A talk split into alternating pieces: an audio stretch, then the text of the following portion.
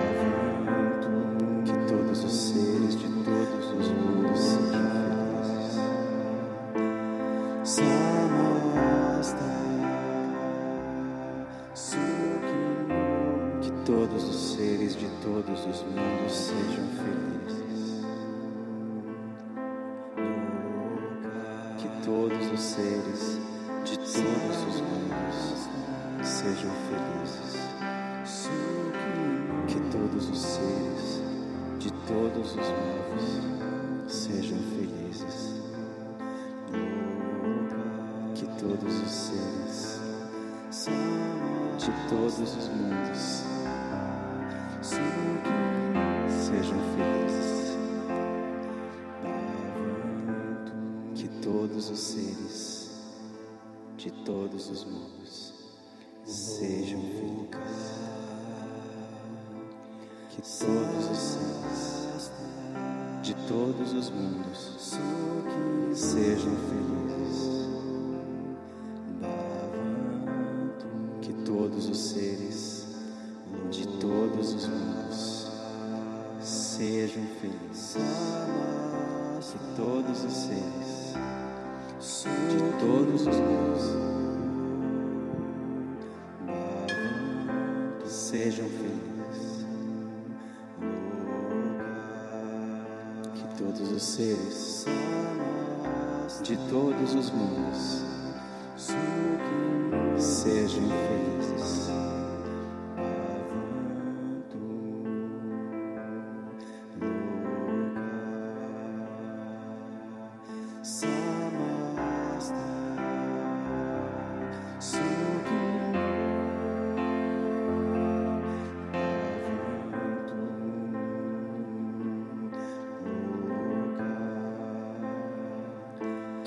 todos os seres, de todos os mundos, sejam felizes.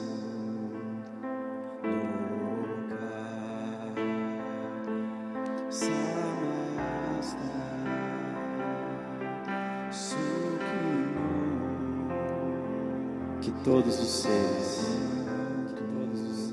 de todos os mundos sejam felizes. Que todos os seres de todos os mundos sejam felizes.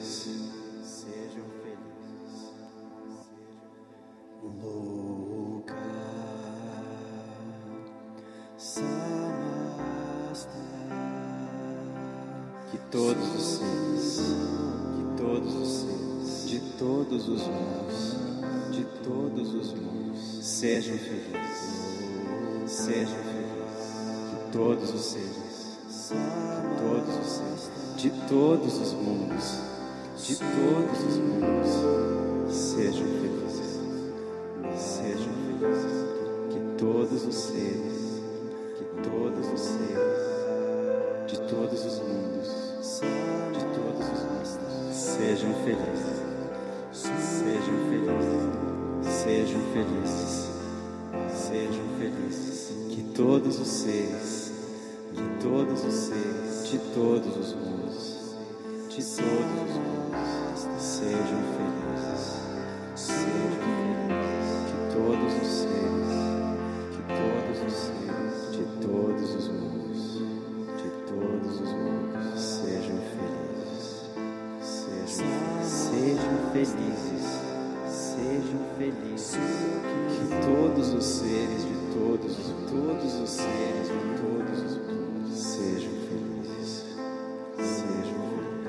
todos os seres, que todos os seres de todos os mundos, de todos os seres. Sejam felizes. Sejam felizes,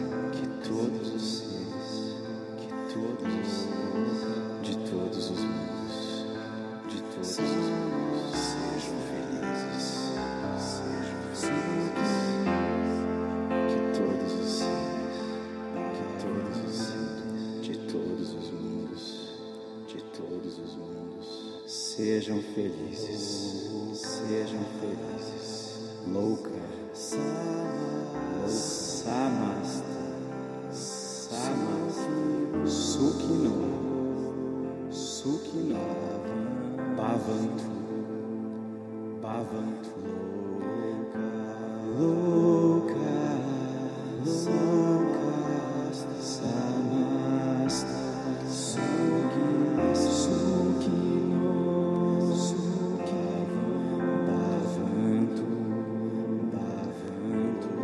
Que todos os seres, que todos os seres de todos os mundos, de todos os mundos, sejam felizes, sejam felizes, felizes, felizes, felizes, felizes.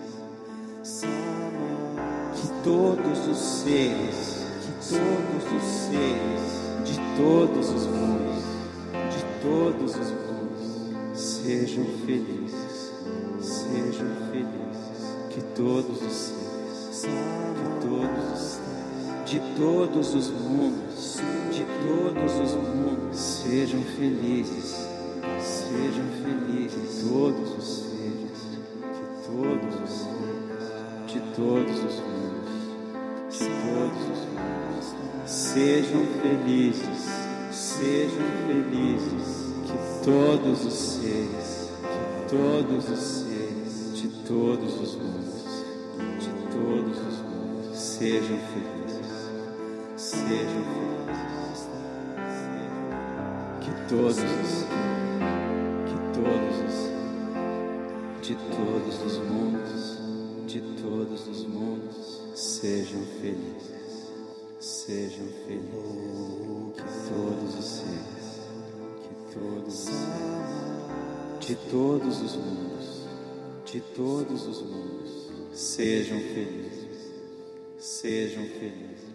Que todos os seres, que todos os seres, de todos os mundos, de todos os mundos, sejam felizes, sejam felizes, sejam felizes, sejam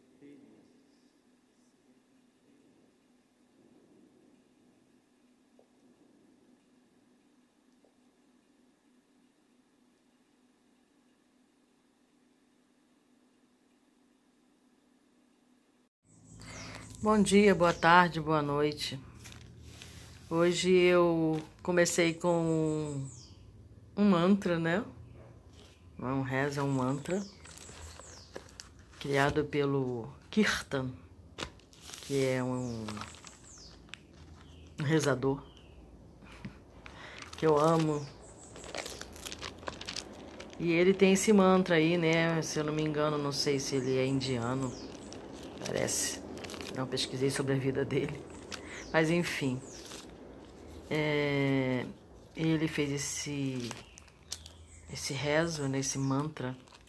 Mantra é uma repetição, tá? Significa isso. Significa repetição. O seu nome não deixa de ser um mantra, né? Porque ele fica sendo repetido. Rosângela. É, e eu gosto muito desse mantra, gosto muito de ouvir esse rezo.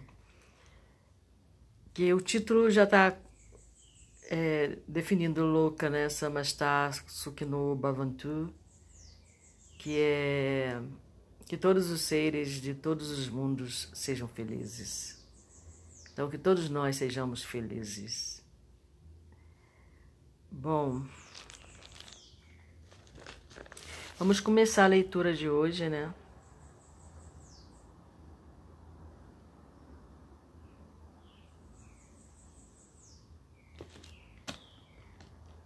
A leitura de hoje, o título é Mediunidade e Fenômeno, né, do livro do André Luiz, Missionários da Luz, Psicografia de Chico Xavier, a qual eu agradeço imensamente a esse ser ter se predisposto, né, a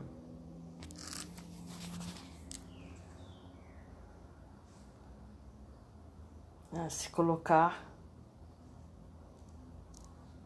nessa posição, a cumprir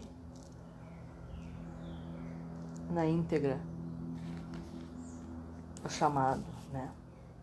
Ter, colocado, ter se colocado como um escolhido, né? Quando foi chamado para psicografar aqui na Terra, fazer esse canal, essa canalização, né? E muito bem feito, por sinal. Então eu sou grato a Chico, Francisco Cândido Xavier. Muito obrigada. André Luiz, muito obrigado. Então vamos à leitura, né? Sem mais delongas. Capítulo 9, nós já estamos, mediunidade e fenômeno. Era considerável o número de amigos encarnados para a gente se situar. Né? Eles vão assistir uma palestra do Alexandre, que é o diretor do Ministério da Comunicação que administra o curso no Ministério da Educação, da, da, da, da Comunicação, lá em nosso lar. No momento eles estão aqui, deste lado de cá, mas eles estão trabalhando no astral, né? lógico, da, da Terra. Eles estão aqui e eles têm um grupo de. um curso em que muitos dos presentes são seres que estão na carne e que à noite, no sono, eles se desdobram e vão até a este local onde está Alexandre. Né?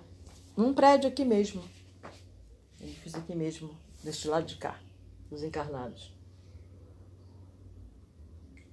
E ele conta que são inscritos, né? Porque é um curso, então são inscritos 300 seres, sendo que fiéis a este contrato, a este feito para assistir esse curso, né? 32. Mesmo assim, desses 32, tem alguns ainda que rateiam, né? Como nós vimos aí no último podcast, dois irmãozinhos que não compareceram, mas eles vão atrás para saber por que, que o irmão não compareceu, o que está acontecendo, como eles podem ajudar, o que eles podem fazer, o que está acontecendo com aquele irmão que ele, foi, ele não compareceu ao acordado, ao acordo. E aí ele, Sertório, um dos, um dos membros da equipe de Alexandre, foi até a casa desses dois irmãozinhos encarnados, né, que teriam que estar no curso depois de desdobrado, né? E eles estavam passando por situações bastante complicadas, todos dois, e não puderam comparecer, e nem Sertório pôde fazer muita coisa por eles naquele momento. Porque é, o tempo urge, né? No caso, eles estavam com o tempo marcado lá para para fazer o trabalho, para fazer para começar o curso, né? Então nós vamos ver aí a palestra, né? Vamos ler hoje a palestra dada por Alexandre. Que nós aproveitemos, né? Que nós leiamos na entrelinha o ensinamento. Esses ensinamentos entrem em nosso coração. Beleza? Beleza? Vamos lá. Mediunidade e fenômeno. Era considerável o número de amigos encarnados provisoriamente libertos do corpo físico pelo sono, chamado entre os espiritistas de desdobramento. Alguns chamam de projeção astral, né? Que se congregavam no vasto salão. Em primeiro lugar, junto da mesa diretora, onde Alexandre assumiu a chefia, instalaram seus alunos diretos e permanentes do generoso e sábio instrutor, porque foi trazido também o grupo do Francisco, né? trouxe é, pessoas que são agregadas ao grupo dele, mas só quem vai poder fazer, porque o Alexandre ele é, faz a palestra em cima de perguntas, de dúvidas que as pessoas têm que levam, né?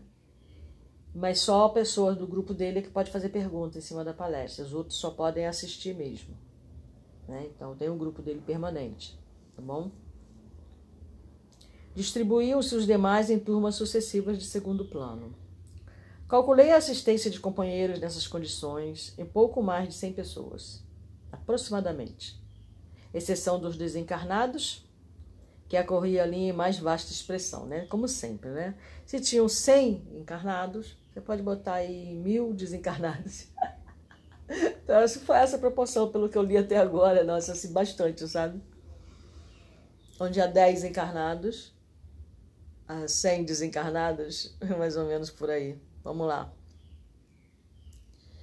Além do grupo do irmão Francisco, que trouxera os tutelados, outras associações da mesma natureza, né, missionários da luz, compareciam com seus pupilos, interessados em novas instruções. Observei, porém, uma particularidade que eu falei, né, antecipei. Somente os aprendizes comprometidos com Alexandre podiam relacionar suas dúvidas, pedidos e indagações, não em sentido verbal, mas por consultas que eram previamente transmitidas a ele antes de iniciar a dissertação. Atendendo minha curiosidade, Sertório, que se mantinha a meu lado, explicou atencioso. Há muitas escolas deste gênero para os encarnados que se dispõem a aproveitar os momentos de sono físico. É natural que aos discípulos permanentes desse ou daquele setor caiba o direito de interrogar. Como vemos, não há particularismo. Trata-se de uma questão de ordem dos serviços, mesmo porque os aprendizes de comparecimento eventual terão direitos outros, por sua vez, os núcleos a que pertencem. Satisfeitos pelo esclarecimento, indaguei: qual o tema da noite? Há programa pré-estabelecido? Há sempre plano organizado para o trabalho, respondeu. Contudo, os temas são improvisados por Alexandre, depois de receber as indagações e consultas dos frequentadores habituais. O orientador examina atentamente as questões sucintas pela maioria e fornece instruções de modo a satisfazer igualmente aos assuntos com minoria de interessados. E poderá informar quanto ao tema provocado pela maioria dos aprendizes nessa noite? Creio que se refere à mediunidade e ao fenômeno em geral. É uma curiosidade até do ser humano, né, dos encarnados, né, esse tema.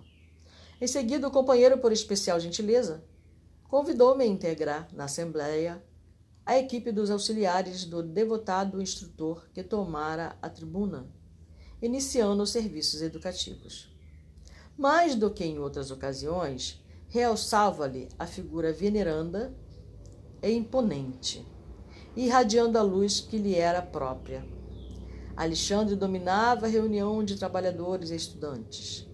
Não pelo magnetismo absorvente dos oradores apaixonados, mas pela bondade simples e pela superioridade sem afetação.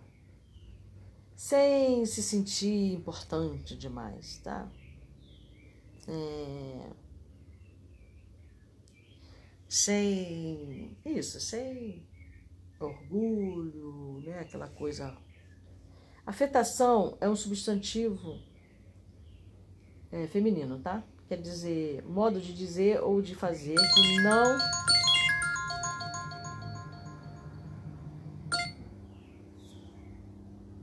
momento. Que não só não é natural, mas até forçado. Então, sem afetação, deu para entender. Vamos anotando isso aí no dicionário, né, gente? As palavrinhas tão bonitas, né? Todas as atenções centralizadas nele começou a explanação com uma rogativa ao Senhor, suplicando-lhe o dom de compreender o auditório e de ser por ele compreendido. Então, faço essas as minhas palavras. Era tocante e nova para mim semelhante oração, inteiramente espiritual e sem um mínimo laivo de personalismo. O que é laivo? é um substantivo masculino. Marca deixada por uma substância ou pelos dedos. Nódoa, olha isso. Laivo. Rastro, sinal, vestígio. Então, no caso aqui, sem o mínimo rastro, o mínimo vestígio de personalismo. Ou seja, uma oração feita fora de si, não para si.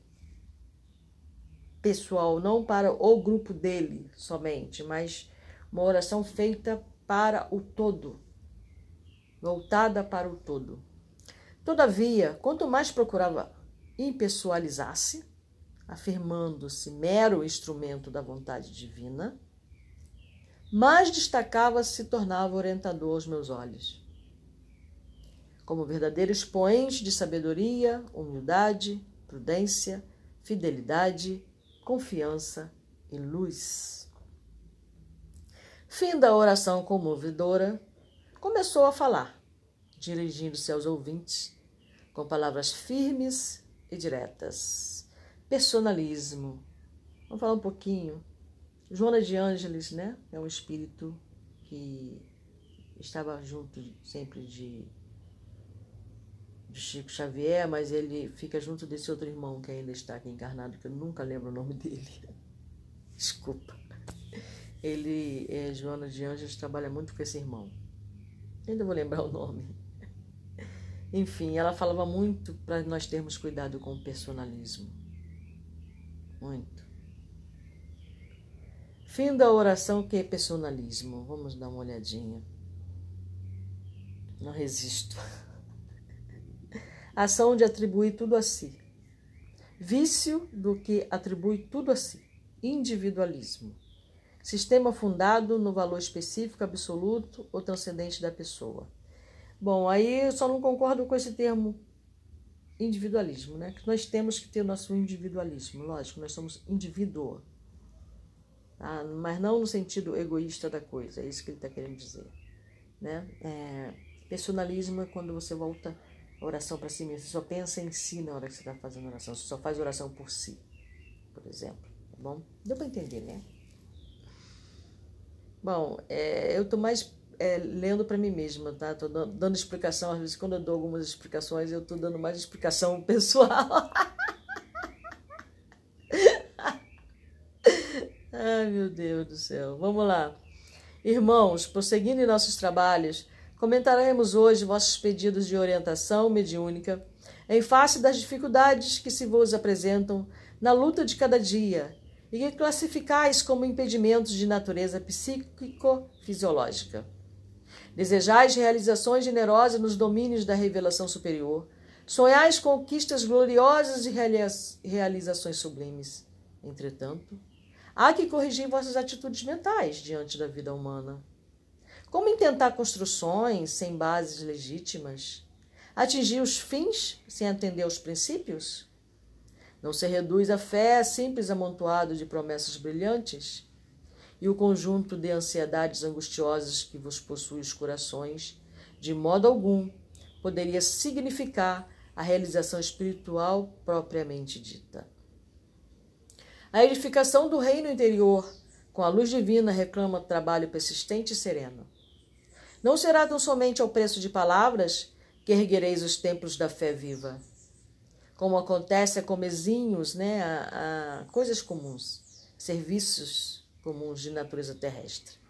É imprescindível a escolha de material, esforços de aquisição, planos deliberados previamente, aplicação necessária, experimentação de solidez, demonstrações de equilíbrio, firmeza de linhas, harmonia de conjunto e primores de acabamento. Alexandre fez ligeira pausa. Fixou atentamente a assembleia, como se estivesse a transmitir-lhe ondas vigorosas de magnetismo criador, e prosseguiu. Reúne-se aqui muitos irmãos que pretendem desenvolver as percepções mediúnicas. Entretanto, aguardam simples expressões fenomênicas. Supondo erroneamente que as forças espirituais permanecem circunscritas a puro mecanismo de forças cegas e fatais, sem qualquer ascendência de preparação, disciplina e construtividade. Requerem a clarividência, a clareaudiência, o serviço completo de intercâmbios com os planos mais elevados.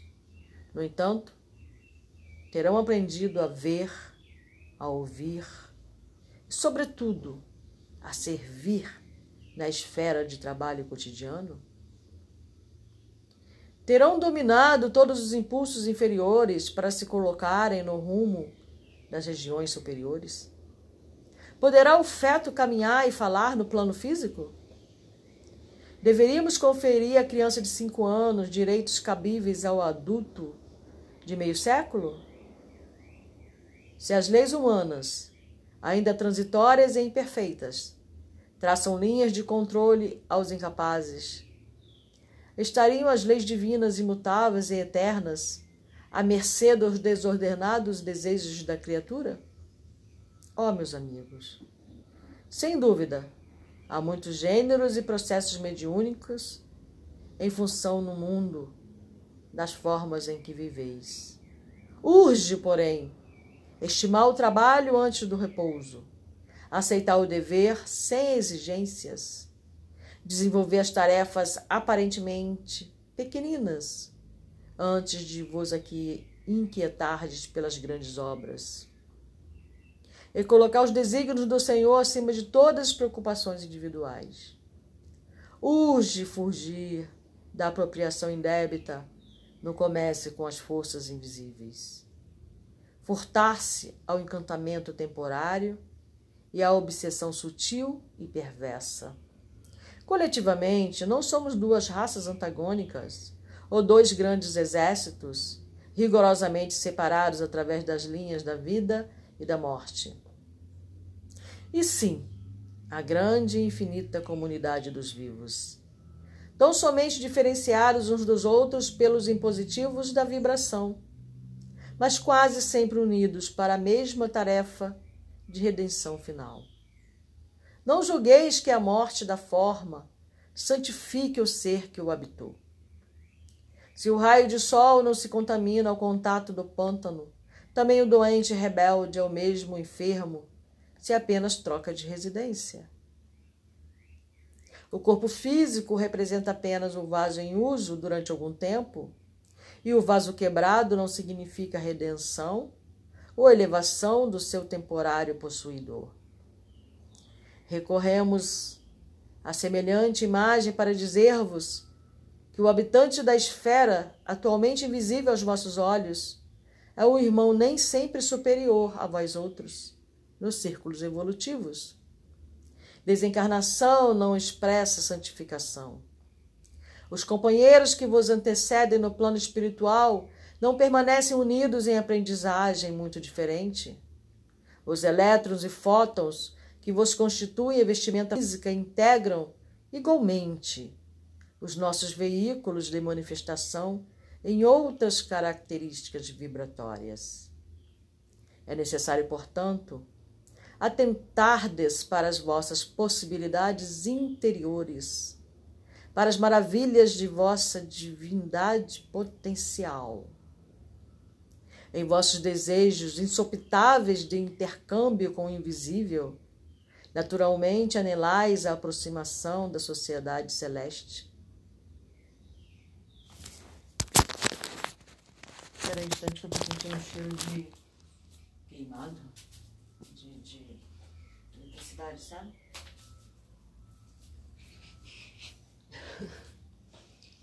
Só um momento. Ah, desliguei aqui.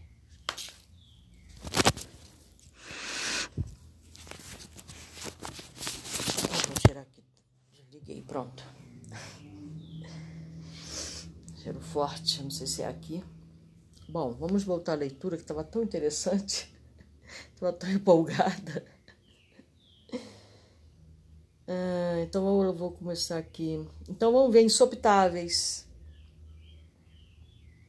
Insopitáveis. Não tem, encontrei no dicionário essa palavra. Vossos desejos. Ah, vossos desejos. Procura aí, depois me digam no Google. Insopitáveis de intercâmbio com o invisível. Desejo forte. Vamos ver. Em vossos desejos fortes. É isso. De intercâmbio é, reais, né? De intercâmbio com o invisível. Naturalmente, anelais a aproximação da sociedade celeste. Anelais tem, é um verbo transitivo. Quer dizer, no sentido figurado, desejar ardentemente. E anelar vem da palavra anel, né? Naturalmente, anelais, desejais fortemente, deve ser uma aproximação da sociedade celeste. Esperais a revelação da verdade divina, a par de elementos insofismáveis, de certeza tranquila. Entretanto, para isso é indispensável organizar e desenvolver vossos valores celestes, como criaturas celestiais que verdadeiramente sois. Todo um exército de trabalhadores do Cristo funciona em cada núcleo de vossas atividades relativas à espiritualização, convocando-vos ao sentimento iluminado, à virtude ativa, ao departamento superior da vida íntima. Todavia, é ainda muito forte a vossa tendência de materializar todas as expressões do espírito. Eu vou ler de novo isso. É ainda muito forte a vossa tendência de materializar todas as expressões do espírito. É muito forte mesmo, né? Eu estava pensando sobre isso outro dia, né? É, por exemplo, a gente vive experiências, mais uma vez repetindo, que eu faço, participo de cerimônia de Alaska, e aí ali a gente vivencia muita coisa no astral, né? A gente entra nesse campo e a gente, quando volta para o campo material, digamos assim, racional, a gente tende a querer entender o que aconteceu neste momento com a nossa visão material. E aí a gente fica perdido na explicação, no entendimento. Que não dá para você fazer, você tem que buscar a intuição, você tem que buscar a, a resposta no coração, digamos assim, né? Você tem que buscar intimamente essa resposta. Não dá para você buscar na razão, no cérebro, na, na forma material, materializar a informação que você recebe lá. Isso aí. Solicitais a luz, quase sempre perseverando nas sombras. Reclamais felicidade, semeando ferimentos, Pedes amor, incentivando a separação. Buscais a fé, duvidando até de vós mesmos. A possibilidade de comerciar emoções com as esferas invisíveis que vos rodeiam não representa de modo algum a realização espiritual imprescindível, a edificação divina de cada um de nós. Porque o problema da glória mediúnica não consiste em ser instrumento de determinadas inteligências, mas, mas em ser instrumento fiel da divindade. Sabe aquela história, aquela frase? Faça-se em mim segundo a sua vontade? Para que a alma encarnada efetue semelhante conquista, é indispensável desenvolva os seus próprios princípios divinos. A bolota é o carvalho potencial. O punhado de sementes minúsculas é o trigal de amanhã. O germe significante será em breve dias a ave poderosa cortando amplidões. Alexandre cada vez mais empolgante e belo. Do alto jorravam-lhe sobre a fronte fios irisados de brilhante luz. Ah, André, suas palavras. É, a brilhantar com as cores do íris, sabe? Arco-íris? Isso. Brilhar, brilhando como um arco-íris. A grosso modo seria isso. Mediunidade, prosseguiu ele, arrebatando-nos os corações, constitui, entre aspas, meio de comunicação. E o próprio Jesus nos afirma: Eu sou a porta. Se alguém entrar por mim, será salvo e entrará, sairá e achará pastagens. Por que audácia incompreensível imaginais a realização sublime sem vos afeiçoardes ao Espírito de verdade, que é o próprio Senhor? Ouve-me, irmãos meus, se vos dispondes ao serviço divino, não há outro caminho senão ele, que detém a infinita luz da verdade e a fonte inesgotável da vida. Não existe outra porta para a mediunidade celeste, para o acesso ao equilíbrio divino que anelais no recôndito santuário do coração. Somente por meio dele, vivendo-lhe as sublimes lições, Alcançareis a sagrada liberdade de entrar nos domínios da espiritualidade e deles sair, conquistando o pão eterno que vos saciará a fome para sempre. Sem o Cristo, a mediunidade é simples meio de comunicação e nada mais. Mera possibilidade de informação, como tantas outras, da qual poderão assenhorar-se também os interessados em perturbações multiplicando presas infelizes. Lembrai-vos, contudo, de que a lei divina jamais endossou o cativeiro e nunca sancionou a escravidão. Esqueceste as palavras divinas que pronunciou: Vós sois deuses? Ao enunciar esta última frase, o orientador assumira atitude muito diversa. Pareceu-me que em pleno tórax acender ali, sublime luz, levemente anilada, não é mais irisada, é anilada. É um anil, né? Ó, vem da palavra anil, uma cor, um, um, um.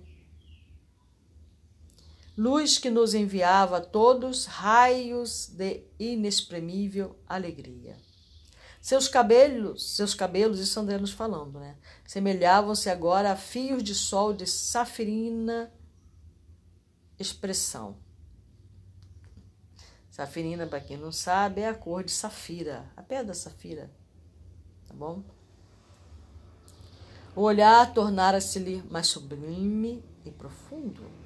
E muitos de nós, desencarnados e encarnados, choramos de agradecimento e júbilo, tocados de inexprimível emoção. Após ligeiro intervalo, que também vou dar agora, vou beber um pouquinho d'água.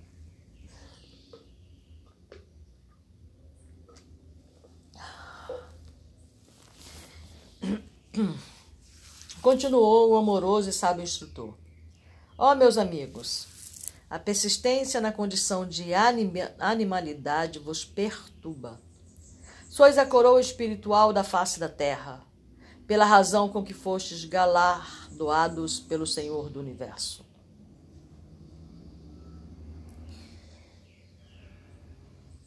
Compensar, tá? Premiado pelo Senhor do universo. O facho esplendoroso do raciocínio clareia o santuário de vossas consciências. O sublime vos convida ao mais além. Irmãos mais velhos vos convocam ao convívio do Pai. No entanto, buscais demorar voluntariamente na fauna da irracionalidade primitiva. No campo vibratório da mente humana, sente-se ainda o veneno das víboras ingratas. Coitadas víboras, né? o instinto dos lobos famulentos, a cilada das raposas, o impulso sanguinário dos tigres vorazes, a vaidade e o orgulho dos leões. Não acrediteis que semelhantes atributos sejam característica do corpo moral simplesmente.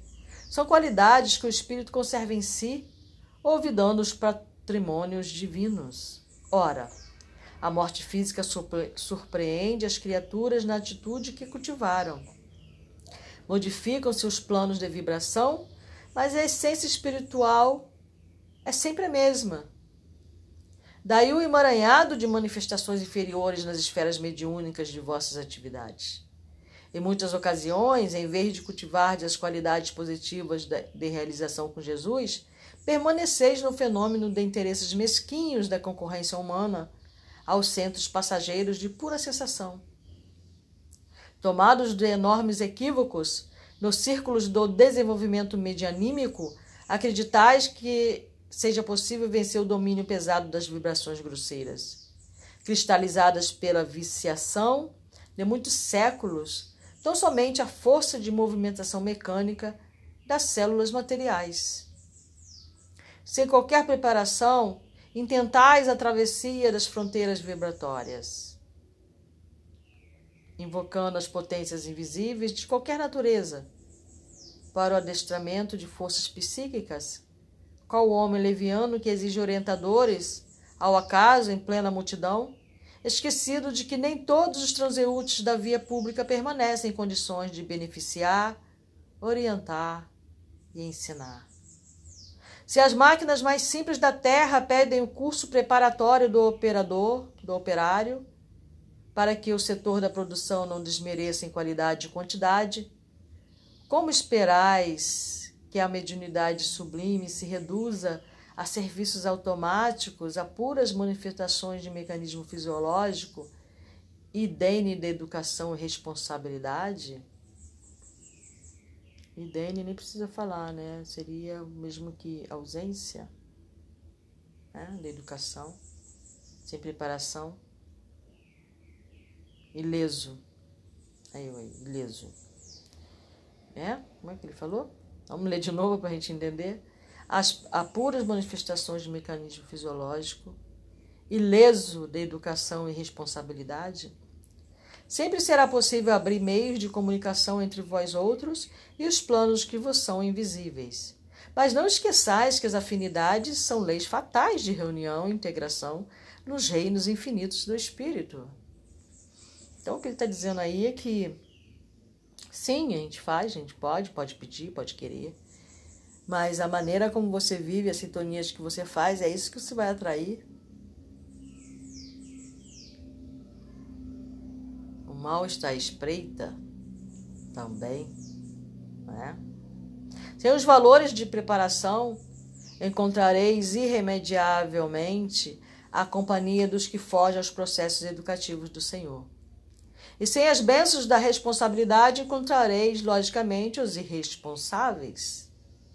Objetareis que o fenômeno é indispensável no campo experimental das conquistas científicas, que o inabitual deve ser convocado a favorecer novas convicções. Entretanto, somos dos primeiros a reconhecer que os vossos caminhos na crosta se desdobram entre fenômenos maravilhosos. Já resolvestes, acaso, o mistério da integração do hidrogênio e do oxigênio na gota d'água? Esse é interessante, né? Já resolveste acaso o mistério da integração, né?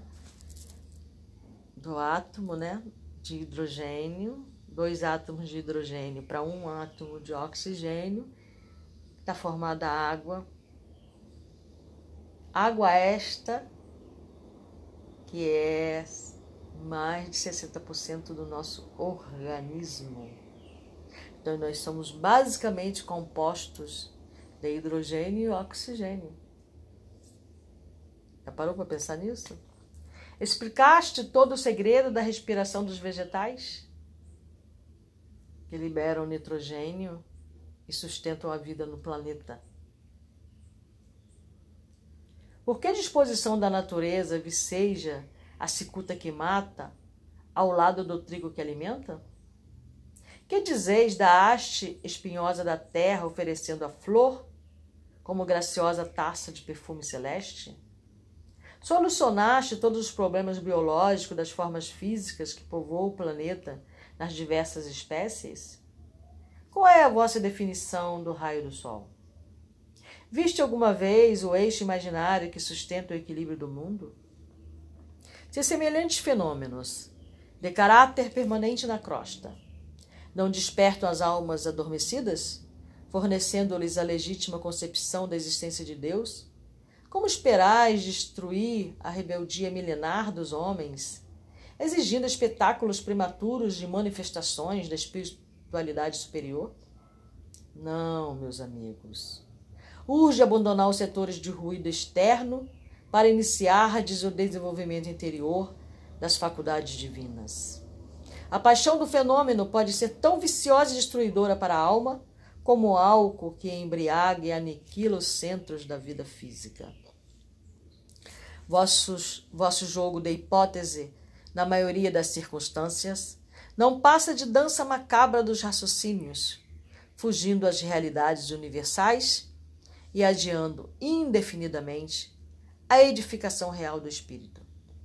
Concordamos convosco em que a experimentação é necessária, que a pesquisa intelectual é o ponto de partida dos grandes empreendimentos evolutivos que a curiosidade respeitável é mãe da ciência realizadora, que todo e qualquer processo de conhecimento exige campo de observação e trabalho, como é imprescindível o material didático nas escolas mais simples. Entretanto, urge reconhecer que os elementos de aprendizagem não devem ser convertidos pelo aluno em meras expressões de brinquedo ou entretenimento Além disso, ainda que os aprendizes se esclareçam relativamente às lições, é forçoso observar que a informação não é tudo, porquanto o esclarecimento educativo é apenas parte do aprendizado. Quer dizer dos discípulos que estudam sempre sem jamais aprenderem no terreno das aplicações legítimas? Quer dizer dos companheiros portadores de luzes verbais para os outros que nunca se iluminam a si mesmos? É, é engraçado, né? Porque eu aprendi com o Osho, né? Nas minhas leituras do Osho. Que o aprendizado está no fazer, né? Que você só pode dizer que você sabe alguma coisa quando você começa a vivenciar aquela coisa. Por isso que tudo que eu recebo é informação como um instrumento como ensinamento de como eu devo agir no meu dia a dia. Se eu não trouxer isso para a minha realidade, se eu não transformar isso na minha realidade, são apenas palavras mortas. A fé sem ação é uma fé morta. Né? Ah, mas é tão difícil. Imagina se eu vou ter capacidade, né? A gente bota um monte de mãs, mãs, mãs no caminho. Ele não está dizendo para você ser santo, você precisa ser santo, perfeito, para desenvolver sua mediunidade. O que ele está dizendo é: preparem-se, busquem o caminho através da ação sábia. Não só o estudo em si, use o estudo como um instrumento. Né? Ele não está dizendo para você se tornar santo, está dizendo que no seu caminhar, no seu desenvolvimento mediúnico, você deve procurar alicerçar esse desenvolvimento sabiamente, procurando fazer o melhor que você pode, trazendo de dentro para fora e não buscando de fora para dentro, né? Fazendo aquilo que você aconselha, né?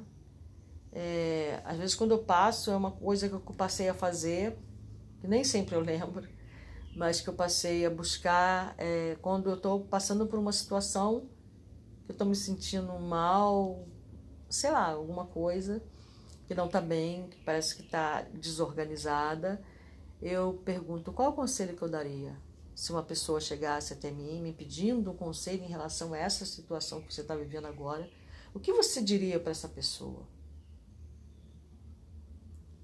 Então faça. Foi o que me veio uma vez que eu estava me sentindo, digamos assim, desesperada, né?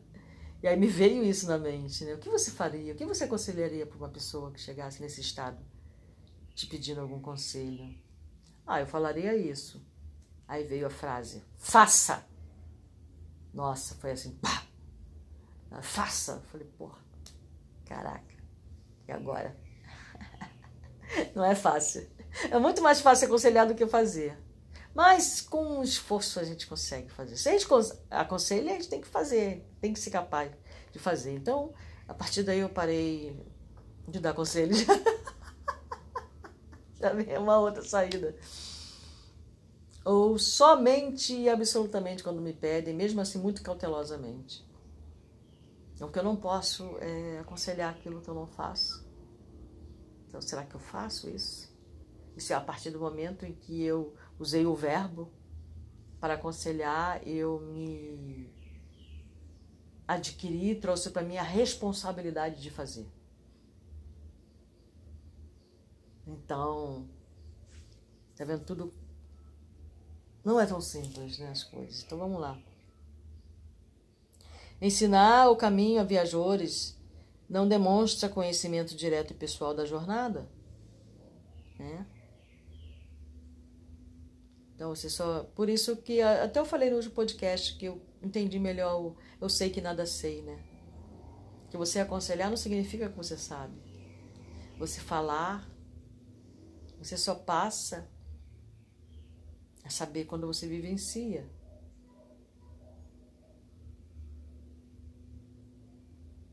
Há excelentes estatísticos que nunca visitaram as fontes originais de seus recursos informativos a eminentes geógrafos que raramente saem do lar? Referimos-nos a semelhantes imagens para fazer-vos sentir que, se é possível manter atitudes dessa ordem no campo limitado da curta existência na crosta, não se pode fazer o mesmo no reino infinito da vida espiritual, em cujos círculos vi viveis desde agora, apesar da vossa condição de criaturas ligadas aos veículos inferiores. Mediunidade não é disposição da carne transitória, e sim expressão do espírito imortal. Naturalmente, o intercâmbio aprimorado entre os dois planos requer sadias condições do vaso sagrado de possibilidades fisiológicas que o Senhor vos confiou para a santificação. Todavia, o corpo é instrumento elevado nas mãos do artista, que deve ser divino se aspirais ao desenvolvimento superior, abandonai os planos inferiores. Se pretendeis o um intercâmbio com os sábios, crescei no conhecimento, valorizais as experiências, intensificai as luzes do raciocínio. Se aguardais a companhia sublime dos santos, santificai-vos na luta de cada dia, porque as entidades angélicas não se mantêm insuladas nos júbilos celestes e, e trabalham também pelo aperfeiçoamento do mundo. Ou seja, insuladas ali, só vivendo ali pessoalmente, né? vivendo ali no mundo celestial, eles vêm, né? esperando a vossa angelização. Se desejais a presença dos bons, tornai-vos bondosos por vossa vez. Sem afabilidade e doçura, sem compreensão fraternal e sem atitudes edificantes, não podereis entender os espíritos afáveis e amigos, elevados e construtivos. Se não seria razoável encontrar Platão ensinando filosofia avançada a irmãos que ainda não estão preparados, nem Francisco de Assis operando com salteadores. Não será admissível a operação dos espíritos esclarecidos e santificados, com as almas rigorosamente agarradas a manifestações mais baixas e grosseiras da existência carnal. Em vossas atividades espiritualistas, lembrai-vos de que não vos encontrais perante uma doutrina sectária de homens em trânsito no planeta Permaneceis no movimento divino e mundial de libertação das consciências, numa revelação sublime da vida eterna e de valores imortais para todas as criaturas de boa vontade. Acolhendo essa convicção, não vos detenhais na atitude exclusiva e presunçosa dos que supõem haver encontrado na mediunidade tão somente um sexto sentido. Tinha uma novela com esse nome.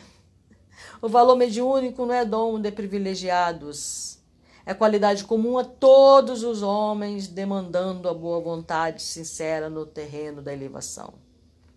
Por agora, é inegável que necessitamos das grandes tarefas estimuladoras, em que determinados companheiros encarnados são convocados aos grandes testemunhos nesse setor do esclarecimento coletivo, na disseminação da fé positiva e edificante. Mas o futuro nos revelará que o serviço dessa natureza pertence a todas as criaturas somente todos nós, espíritos imortais.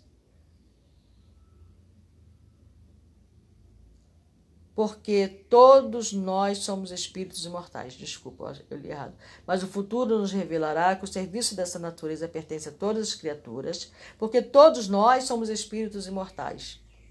Não alimenteis qualquer dúvida não permitais que o padrão vibratório das forças físicas vos apague a luz gloriosa da divina certeza deste momento, porque todos nós, amados amigos, nos encontramos diante da própria espiritualidade sem fim, renovando energias viciadas de séculos consecutivos a caminho de transformações que mal poderias imaginar nos círculos de vosso presente evolutivo.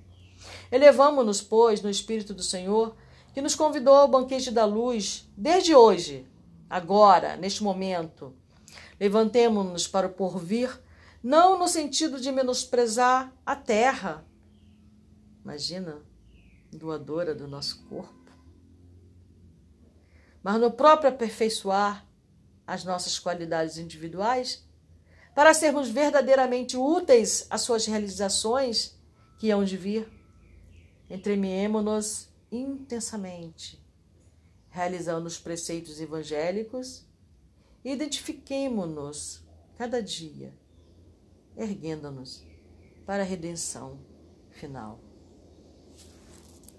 E concluindo a formosa dissertação da noite, Alexandre rematou depois de longa pausa, apelando sentidamente.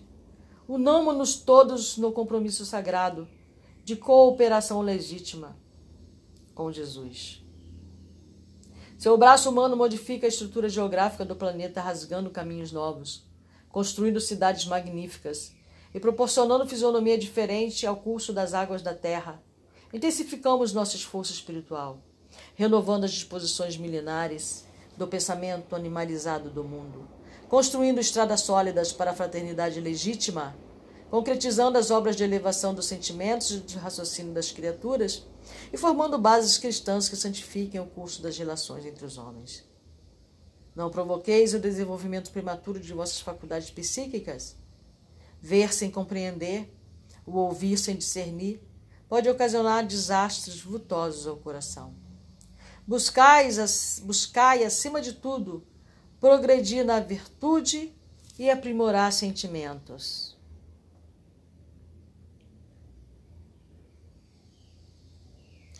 Acentuai o próprio equilíbrio, e o Senhor vos abrirá a porta dos vossos conhecimentos.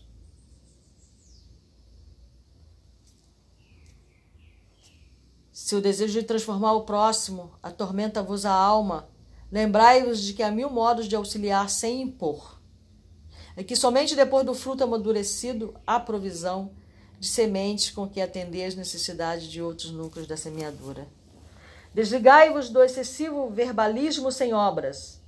Não vos falo aqui tão somente das obras do bem, exteriorizadas no plano físico, mas muito particularmente das construções silenciosas da renúncia, do trabalho de cada dia, no entendimento do Evangelho, da paciência, da esperança, do perdão, que se efetuam portas adentro da alma no grande país de nossas experiências interiores. Em todos os labores terrestres, transformai-vos da vontade de nosso Pai. Em vossos serviços de fé, não intenteis fazer baixar até vós os espíritos superiores, mas aprendei a subir até eles, conscientes de que os caminhos do intercâmbio são os mesmos para todos, e mais vale elevar o coração para receber o infinito bem que exigir o sacrifício dos benfeitores. Jamais quebreis o fio de luz que nos liga individualmente ao Espírito Divino. Não permitais que o egoísmo, a vaidade, os apetites inferiores e as tiranias do eu vos empane a faculdade de refletir a divina luz. Recordai que em nossa capacidade de servir e em nossas posições de trabalho, estamos para Deus como as pedras preciosas da terra estão para o sol criador. Quanto mais nobre a pureza da pedra, mais possibilidade apresenta para refletir o brilho solar. Colocai as expressões fenomênicas de vossos trabalhos em segundo plano, lembrando sempre de que o espírito é tudo. Bom, nesse instante, Alexandre silenciou, mantendo-se então em muda rogativa. Admirado, comovido, notei que o generoso instrutor se transfigurava ali aos nossos olhos. Pela primeira vez depois de meu retorno ao novo plano, observava com acontecimento tão singular. Suas vestes tornaram-se de, de neve radiosa. Sua fronte emitia intensa luz, de suas mãos estendidas evolavam-se raios brilhantes que, caindo sobre nós, pareciam infundir-nos infundir estranho encantamento. Profunda emoção dominou meu íntimo e quase todos nós, sem definir a causa daquelas divinas vibrações, chorávamos de alegria, contendo o peito opresso de júbilo inesperado. Depois de alguns momentos de êxtase sublime, vi que Sertório compreendera a minha perplexidade. É verdade que por várias vezes eu presenciara a oração de entidades elevadas, oração que se fazia acompanhar sempre dos mais belos fenômenos de luz, mas nunca observara Dante semelhante transfiguração. Tocando-me o braço de leve, o companheiro acentuou. Todas as potências de natureza superior congregaram-se em torno de Alexandre neste momento, transformando-o em intermediário de dádivas para nós. É por isso que ele irradia e resplandece com tamanha intensidade. Compreendi a beleza da cena e a sublimidade da lição. Decorrido alguns segundos, o grande orientador, retomando seu aspecto habitual, elevava uma prece de reconhecimento ao Senhor e encerrava alegremente a divina reunião. Bom, é isso, irmãos. Louvado seja Deus, para sempre seja louvado. Né? Ah, o discurso, a preleção de Alexandre não tem preço, né? Procuremos primeiro o reino dos céus, que todo o resto vos será acrescentado. O caminho é árduo e estreito, mas com firmeza no coração e na mente, e com a ajuda desses seres maravilhosos estão a nos assessorar. Não estamos sós, tá? Não estamos sós no caminho. Não é um caminho fácil. É um caminho estreito. Bem estreito e às vezes bem afinilado em determinados pontos.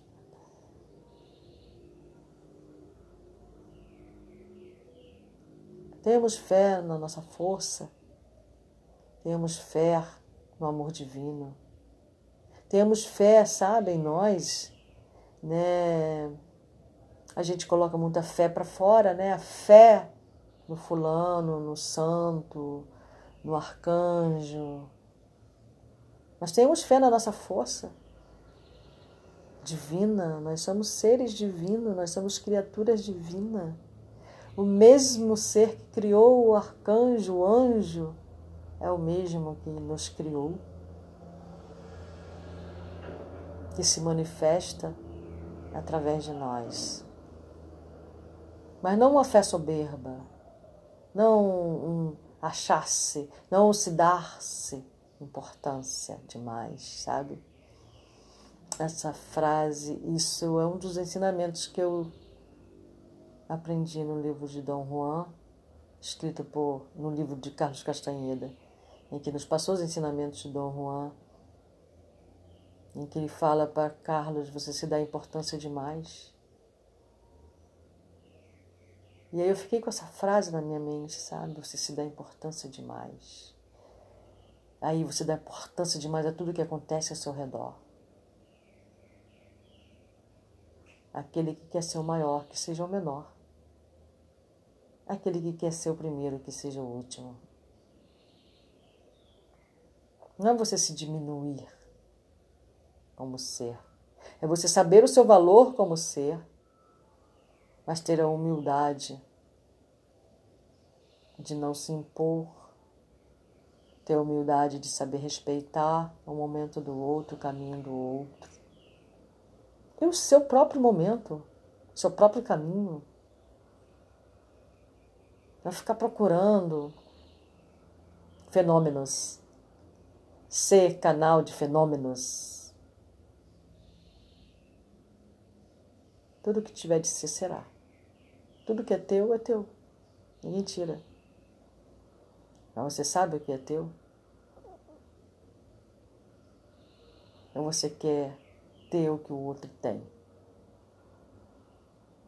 Que você acha bonito?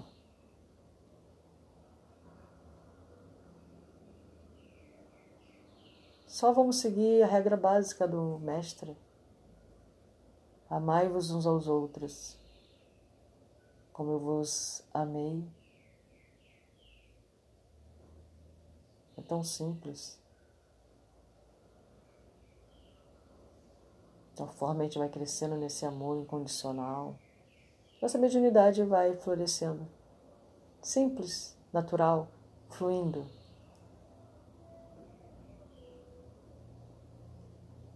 Que a paz esteja convosco.